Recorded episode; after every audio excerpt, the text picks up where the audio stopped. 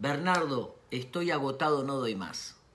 La suma de factores externos y de fortaleza interna es lo que va a determinar si nos agotamos o no.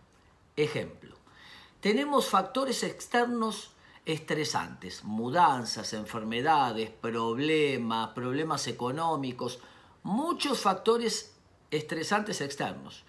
Pero no alcanza con eso, también va a depender del nivel de fortaleza interno.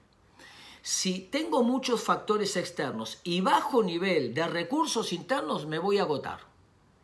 Pero si tengo muchos factores externos y alto nivel de fortaleza interna, voy a atravesar la crisis.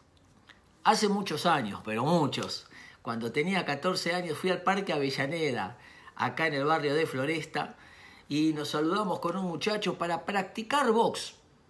Yo nunca había practicado box en mi vida. Nos saludamos, sonó la campana, ¡pum! Me dio una trompada y caí por nocaut. Me levanté en mi primera y última pelea que duró menos de un minuto, me saqué los guantes y me dediqué a escribir. Una trompada me derribó. Hay personas que tienen muchas trompadas, pero tienen un gran nivel de fortaleza interna.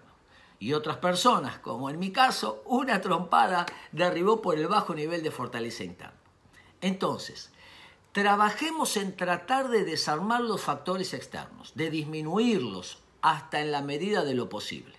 Sin embargo, muchas veces eso podemos lograrlo y otras veces no pero todos sí o sí tenemos que trabajar en los recursos internos, las fortalezas de carácter, los valores, los recursos que tenemos dentro nuestro. Aumentar los recursos eh, internos es una de las mejores maneras para que, frente a los tantos factores externos que vivimos en este mundo, podamos resistir y transformarlos en crecimiento. Espero que les sirva.